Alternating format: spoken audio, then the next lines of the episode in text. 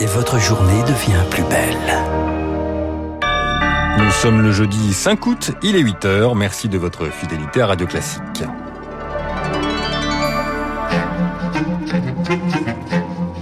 8h, 9h, la matinale de Radio Classique avec Augustin Lefebvre. Les titres du journal, la décision du Conseil constitutionnel attendue en fin d'après-midi. Quels sont les points que pourraient censurer les sages? La réponse dès le début de ce journal. L'État condamné à payer 10 millions d'euros en cause la pollution de l'air et les particules fines. Les seuils sont dépassés dans cinq zones dont Paris, Grenoble et Toulouse. Et puis une athlète olympique biélorusse contrainte à l'exil, Kristina Tsimanouskaya est arrivée hier en Pologne. Son tort, avoir critiqué ses entraîneurs. Radio classique. Un journal présenté par Charles Bonner. Charles, le Conseil constitutionnel rend son avis cet après-midi sur la loi sanitaire. Elle doit permettre l'obligation vaccinale pour les soignants et l'extension du pass sanitaire. C'est un avis très attendu. Les sages saisis par plus de 200 parlementaires et le Premier ministre lui-même. Même si le gouvernement est globalement serein, Rémi Pfister, il existe des points sur lesquels le Conseil constitutionnel pourrait avoir son mot à dire. Le point principal, l'extension du pass sanitaire à de nombreux lieux comme les restaurants, les foires professionnelles ou encore les trains. Cela porte-t-il atteinte à la liberté d'aller et venir? Le Conseil constitutionnel devra trancher, d'autant que certaines mises en place du pass sanitaire se feront sur décision du préfet, comme pour les centres commerciaux. Un pouvoir arbitraire qui devrait être mieux encadré selon certains juristes. Le personnel soignant s'inquiète également que le pass sanitaire soit étendu aux établissements médicaux, sauf urgence. Mais comment déterminer une urgence sans examen médical préalable? L'ordre des médecins prévient, la mission de service public est de garantir l'accès aux soins pour tous. Et qu'en sera-t-il pour des proches qui rendraient visite à une personne en fin de vie à l'hôpital et qui n'auraient pas de passe sanitaire? Enfin, dernier point qui pose problème, la possibilité pour les salariés concernés par l'obligation vaccinale de voir leur contrat de travail suspendu s'ils n'ont pas de passe sanitaire. Les sages pourront y voir une rupture d'égalité et une modification profonde du code du travail. Rémi Pfister, et si vous êtes parent ou étudiant, pas d'inquiétude pour la rentrée. Le passe sanitaire ne sera pas demandé dans les écoles ou à l'université. Emmanuel Macron l'a confirmé hier dans une vidéo publiée sur les réseaux sociaux. Euh, peu importe cette décision du Conseil constitutionnel, la gronde contre le pass sanitaire continue. Euh, des appels à manifester de nouveau ce week-end. Euh, le chef de l'État répond directement aux antipasses et aux anti-vaccins. Leur attitude est une menace pour la démocratie. Ils contestent l'ordre républicain. Déclaration dans Paris Match. Et dans ce contexte, le pourtour méditerranéen de plus en plus touché par la quatrième vague de l'épidémie. Une vague qui se fait ressentir dans les hôpitaux après la région PACA et la Corse. L'Occitanie déclenche le plan blanc euh, qui permet l'ouverture de lits supplémentaires. En revanche, on observe un signe positif. Le taux d'incidence nationale a cessé de progresser. Il est même en baisse dans une vingtaine de départements dont Paris, les Landes et la Gironde. Euh, cela veut peut-être, peut-être dire que nous avons passé le pic de contamination selon le professeur de santé publique Philippe Amouyel. Il y a toujours un décalage entre contamination, hospitalisation et forme grave qui est de l'ordre de 2 à 3 semaines. Or aujourd'hui, on commence à les indicateurs hospitaliers qui eux sont beaucoup plus fiables dans la mesure où il y a un comptage régulier effectué par le gouvernement qui tente à montrer une augmentation des entrées en réanimation et des entrées dans les services hospitaliers. Et quand on observe la vitesse de cette augmentation, on s'aperçoit qu'elle n'est pas très différente de celle qu'on a observée lors de la deuxième et lors de la troisième vague. Néanmoins, aujourd'hui, plus de la moitié des Français est vacciné et que un certain nombre de Français ont été contaminés par le virus, ce qui nous amènerait à peu près à 60-65% de Français qui bénéficieraient d'un certain, certain degré de protection à Saint-Martin et Saint-Barthélemy. Retour d'un couvre-feu, interdiction de se déplacer entre 22h et 5h du matin à partir d'aujourd'hui et jusqu'au 20 août. En revanche, plus de quarantaine aux États-Unis. Londres assouplit les règles pour les voyageurs français. À compter de dimanche, on peut s'y rendre sans s'isoler à condition d'être vacciné.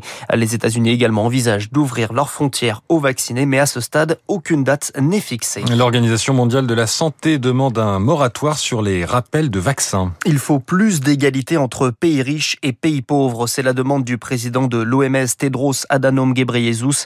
Une demande formulée hier, mais déjà rejetée par les États-Unis, Rémi Vallès. Oui, pour la Maison-Blanche, les USA n'ont pas besoin de choisir entre administrer des troisièmes doses à leurs citoyens ou en faire don à des pays pauvres. C'est une fausse alternative, souligne la présidence américaine, qui n'a pas encore prévu d'instaurer un rappel vaccinal. Israël et l'Allemagne, eux, vont franchir le pas, ce qui fait bondir le patron de l'OMS, alors que le programme international COVAX Pour lui, il est bien plus urgent de réserver ces doses aux pays dont la couverture vaccinale est quasi nulle. On pense notamment au continent africain, hein, où seuls 2% de la population est entièrement vaccinée, quand plus de la moitié de la population européenne est totalement immunisée. Pour l'heure, rappelle l'OMS, 80% des vaccins sont allés à des pays à revenus élevés ou moyens. Redistribuer ces doses de rappel, c'est pour l'institution le seul moyen de ralentir l'épidémie à l'échelle mondiale, une manière aussi d'éviter l'apparition de nouveaux variants. Les explications de Rémi Vallès. 8h05 sur Radio Classique. Objectif atteint pour la conférence internationale d'aide au Liban, 370 millions d'euros levés hier. Cette somme doit répondre aux besoins de la population libanaise alors qu'hier le pays commémorait la première année de la double explosion du port de Beyrouth. Depuis, la classe politique peine à s'entendre pour former un gouvernement. La responsabilité des dirigeants pointée du doigt par Emmanuel Macron, il semble faire le pari du pourrissement. C'est une faute historique et morale, dit le chef de l'État, qui s'est impliqué personnellement dans ce dossier depuis un an, selon Karim Émile Bittard, chercheur associé à l'IRIS et professeur à l'Université Saint-Joseph de Beyrouth. Certains vont lui reprocher de ne pas réaliser que l'establishment libanais peut faire preuve de roublardise, lui faire entendre toutes sortes de fausses promesses. Mais je pense qu'aujourd'hui, il en a pris conscience, il a durci sa position, il maintient une pression très intense pour tenter de faire aboutir la formation de ce gouvernement qui devient une urgence absolue. Propos recueillis par Juliette Petrachevski et hier des manifestations devant le port et le Parlement et des heurts avec la police, une dizaine de blessés selon la Croix-Rouge. C'est une décision historique selon les ONG, l'État condamné à 10 millions d'euros par le Conseil d'État. La raison, il n'agit pas assez contre la pollution de l'air et les particules fines. La plus haute juridiction administrative reconnaît des améliorations, mais c'est insuffisant. Les seuils fixés par les normes européennes sont dépassés dans cinq zones. C'est le cas à Paris, à Lyon, à Aix-Marseille notamment. Si rien n'est fait, l'État devra verser la même somme à des organismes et des associations tous les semestres.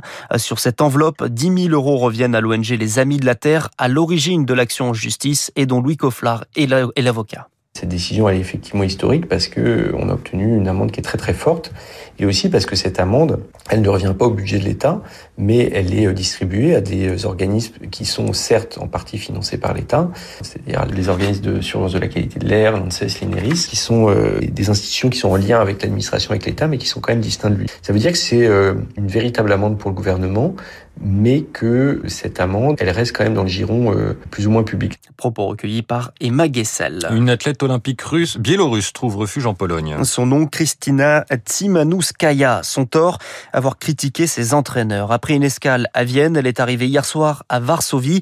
C'est donc en Pologne qu'elle vivra désormais en exil, car en Biélorussie, elle craint d'être emprisonnée, Victorien Villaume. On imagine le soulagement pour Kristina Tsimanouskaya.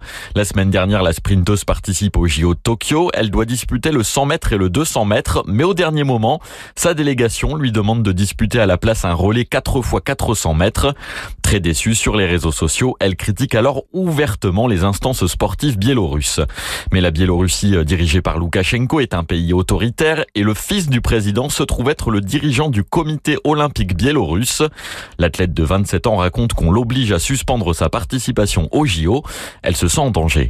Je demande l'aide du comité international olympique. On fait pression sur moi et on essaie de me faire quitter le Japon sans mon consentement. Je demande au CIO d'intervenir dans cette affaire. Le comité international olympique répond à cet appel au secours et propose d'aider Kristina Timanouskaya.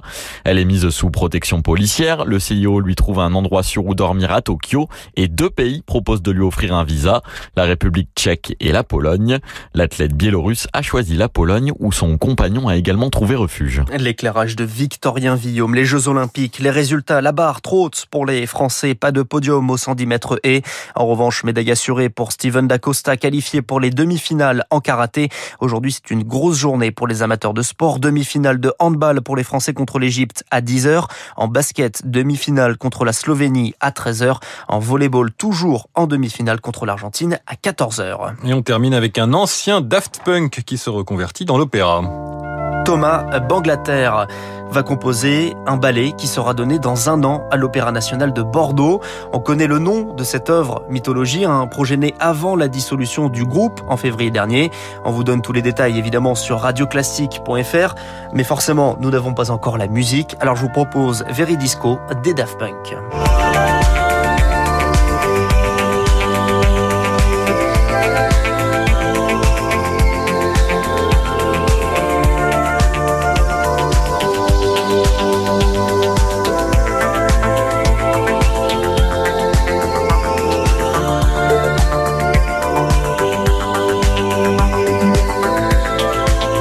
Musique de Daft Punk pour terminer ce journal. Alors c'est quand même pas une première, on a déjà beaucoup dansé sur la musique de Thomas Bangalter et de Guy Manuel de OM Christo quand c'était Daft Punk, mais c'était évidemment un autre genre que un ballet. Merci Charles, on vous retrouve à 8h30 pour un prochain point sur l'actualité. Il est 8h11 sur Radio Classique et dans le calendrier, Guy de Maupassant, il est né le 5 août 1850. L'auteur de Belle Amie, Boule de Suif ou du Horla a marqué euh, des générations de lecteurs et ses prises de position dans les journaux, en revanche, elles sont moins restées. J'en ai retrouvé une qui est pour le moins savoureuse.